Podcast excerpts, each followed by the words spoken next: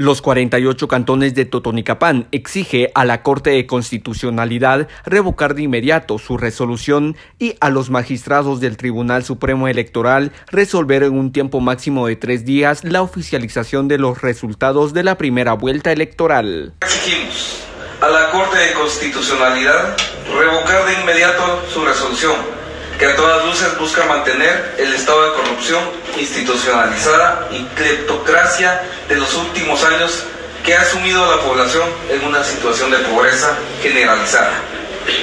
A los magistrados del Tribunal Supremo Electoral, resolver en un tiempo máximo de tres días la oficialización de los resultados y resolver de forma individualizada cada caso que le fueron presentados y no generalizar de forma arbitraria la anulación de todos los resultados y respetar la voluntad del pueblo de Guatemala. Advertimos que de no revocarse las resoluciones emitidas por la Corte de Constitucionalidad y Tribunal Supremo Electoral y restablecer el orden en actos de resistencia social,